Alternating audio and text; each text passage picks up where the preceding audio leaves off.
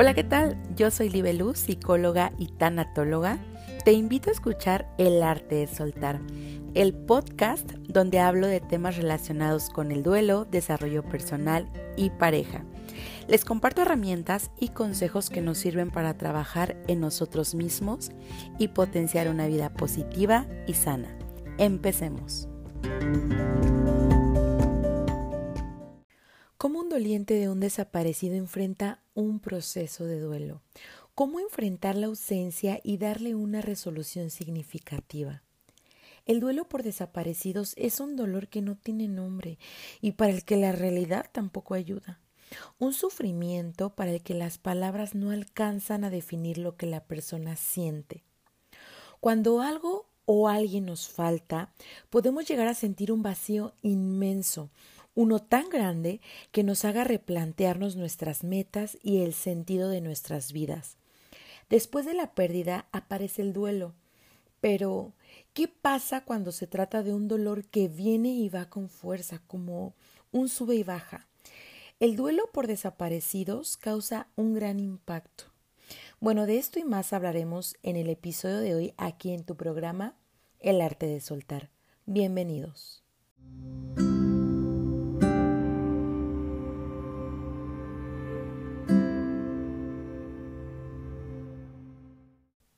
Comenzaré hablándoles sobre el duelo. La expresión del duelo es la manera en que una persona reacciona a la pérdida de un ser querido o alguna cosa. Asuntos que van más allá de lo psicológico y que abarcan lo físico, económico, social y espiritual. El duelo por desaparecidos, ¿en qué consiste? Se trata de una separación súbita e inesperada de alguien a quien queremos. Además, son diversos motivos los que pueden dar lugar a esta desaparición. Entonces, cuando pasa esto, causa un gran impacto porque a los allegados suele rondarles el silencio y la falta de información. Suele suceder que tras la desaparición, la familia busque tejer los pasos que siguió la persona desaparecida para recopilar información pero puede encontrarse con que se dé al margen de la ley y no exista una forma de encontrar la verdad. Y si se aproximan a ella, puede que sea peligroso o no respaldado por el gobierno, lo cual es muy triste y frustrante. Cuando una persona desaparece, no hay rastro de esta. No se sabe si está viva o no. Esta situación hace que la elaboración del duelo sea más complicada.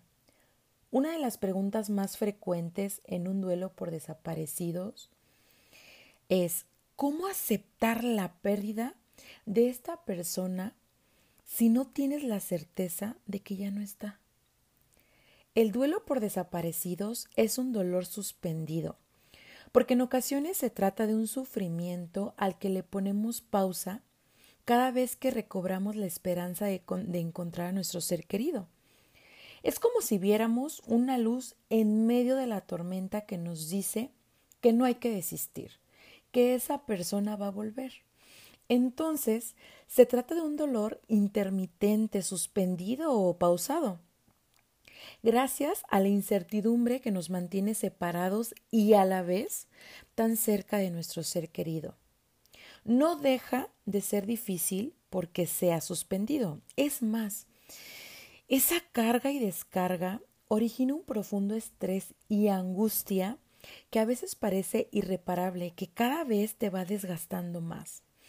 Ahora bien, en el duelo por desaparecidos lo que predomina es la sensación de incertidumbre, sobre todo cuando la desaparición es forzada. Consiste en un gran dolor que no tiene nombre, que se escapa de las palabras al que no sabemos cómo afrontar y que su elaboración puede ser bastante distinta de los demás duelos. Ya que el doliente demanda información con la que pretende organizar su pérdida y al mismo tiempo pone resistencia. Existen dos opciones al respecto, la vida del desaparecido o su muerte, no hay más. Son las dos opciones ambas de igual modo muy dolorosas, y la labor del duelo como sabemos, requiere ajustes cognitivos y vivir las emociones para poder reorganizar, resignificar, reestructurar y continuar.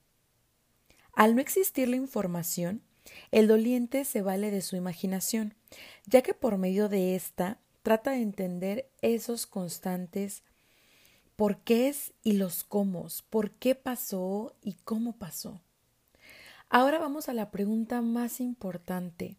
¿Cómo afrontar este duelo? ¿Cómo aceptar una pérdida de alguien que puede retornar? ¿Qué palabras describen ese dolor tan inmenso? ¿Cómo seguir con ese gran vacío? En la vida pasamos por diversos duelos, algunos tan naturales producidos por un cambio en nuestro ciclo vital y otros por los que nunca imaginamos que íbamos a pasar. Lo cierto es que afrontarlos es un gran reto, pero incluso cuando se trata de un duelo por desaparecidos, hay formas de elaborarlo. Desde la teoría se han, planteado diversas etapas para llegar a la elaboración del duelo, como se las platiqué en otro capítulo aquí en el programa. Lo que sucede en el duelo por desaparecidos es que es tan diferente que no se puede siempre encasillar en estas etapas. Cuando la persona que está pasando por el duelo cuenta con los restos mortales, muchas veces comienza a aceptarlo. Sin embargo, en el duelo por desaparecidos la persona no cuenta con esto. Todo lo que hay es incertidumbre.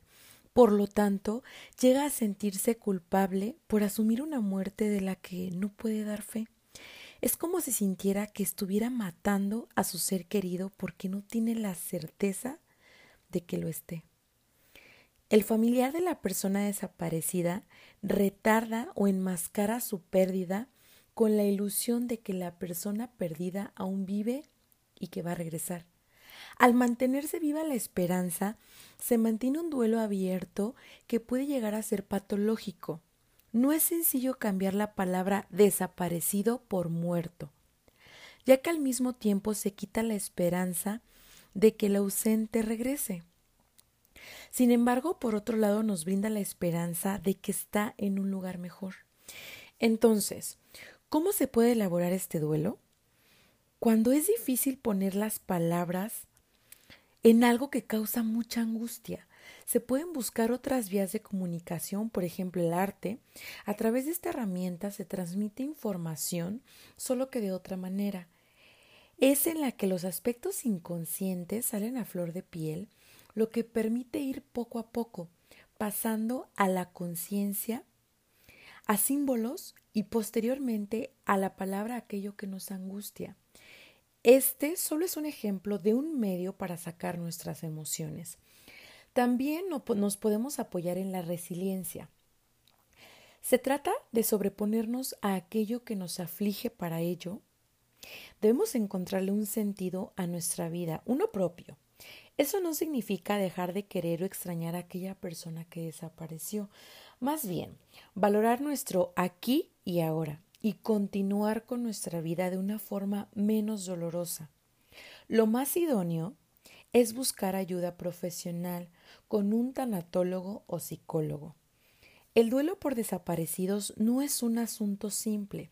Se trata de un dolor que es difícil de escribir con palabras pero al que se le puede poner nombre en tanto lo elaboremos. La elaboración del duelo consiste en aceptar la pérdida, no en renunciar a nuestros recuerdos y vivencias. La resiliencia es una de las herramientas de afrontamiento y el arte un gran movilizador que va tejiendo puentes que van dotando de significado nuestra vida y nuestro dolor.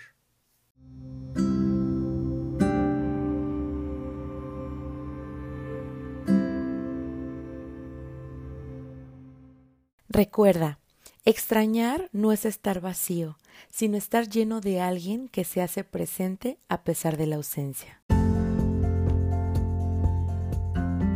Gracias por unirte a un episodio más del podcast El arte de soltar. Espero que lo hayas disfrutado y sobre todo te haya aportado algo. Por favor compártelo a las personas que les puede interesar, pero sobre todo que les pueda ayudar. Sé que esta información va a ser muy valiosa para los demás. Si tienes alguna duda, por favor, vete a mis redes sociales, Instagram y Facebook, el arte de soltar guion bajo, y con gusto las resolveré.